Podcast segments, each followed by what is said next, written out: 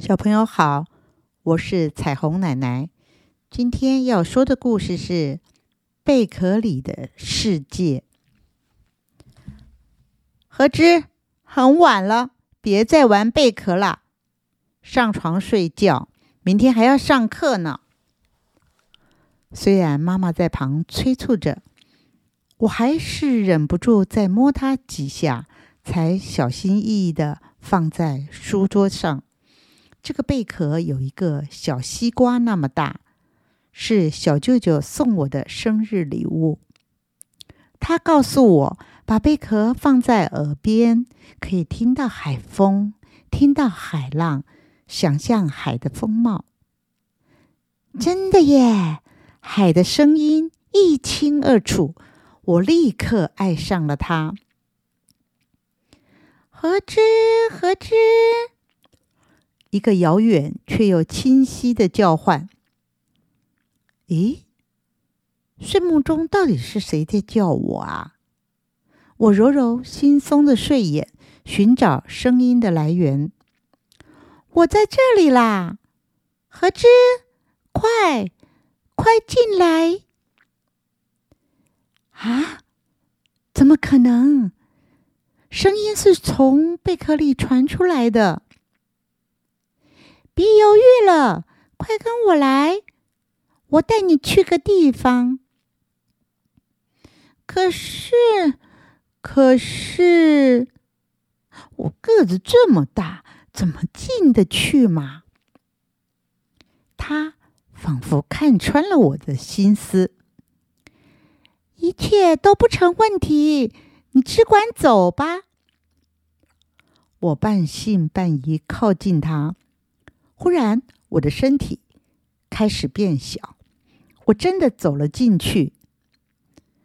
哇，四周黑漆漆的，什么也看不清楚，但又有一丝微弱的光线照着地面。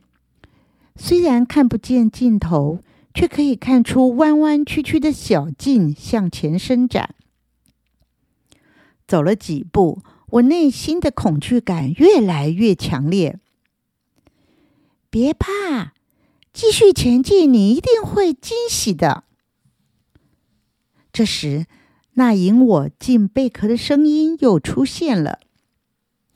于是，我小心翼翼的慢慢走下去，带着一点疑惑，又怀着一丝希望。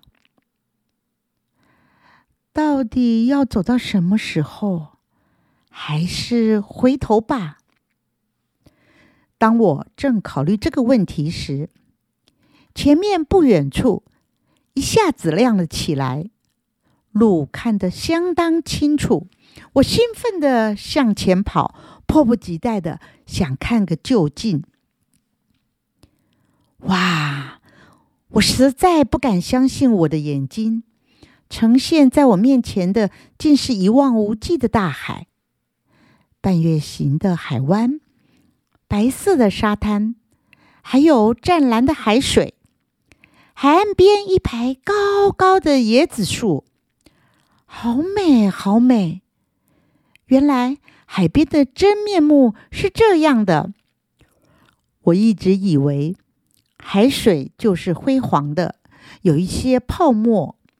偶尔还漂流着塑胶袋、纸盒子之类的东西。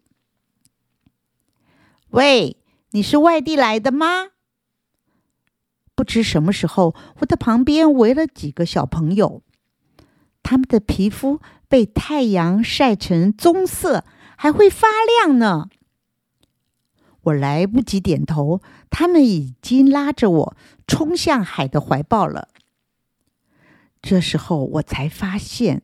早就有一些小娃在那玩水了，年龄小一点的还都光着身子，像鱼一般自由自在的游着。说也奇怪，我这个旱鸭子一向在海边只是泡泡水、玩玩沙，现在居然也能自然的拨弄着海水，身体随意的游动。堆城堡，堆城堡！听到有人大喊，所有的小朋友都上了岸，挖山洞、筑桥梁，个个大显身手。我呢，我认真的建了一座宏伟的宫殿，让他们看傻了眼，赞美声不绝于耳。虽然使我有些不好意思，但心底飘飘然的感觉却一直升起来。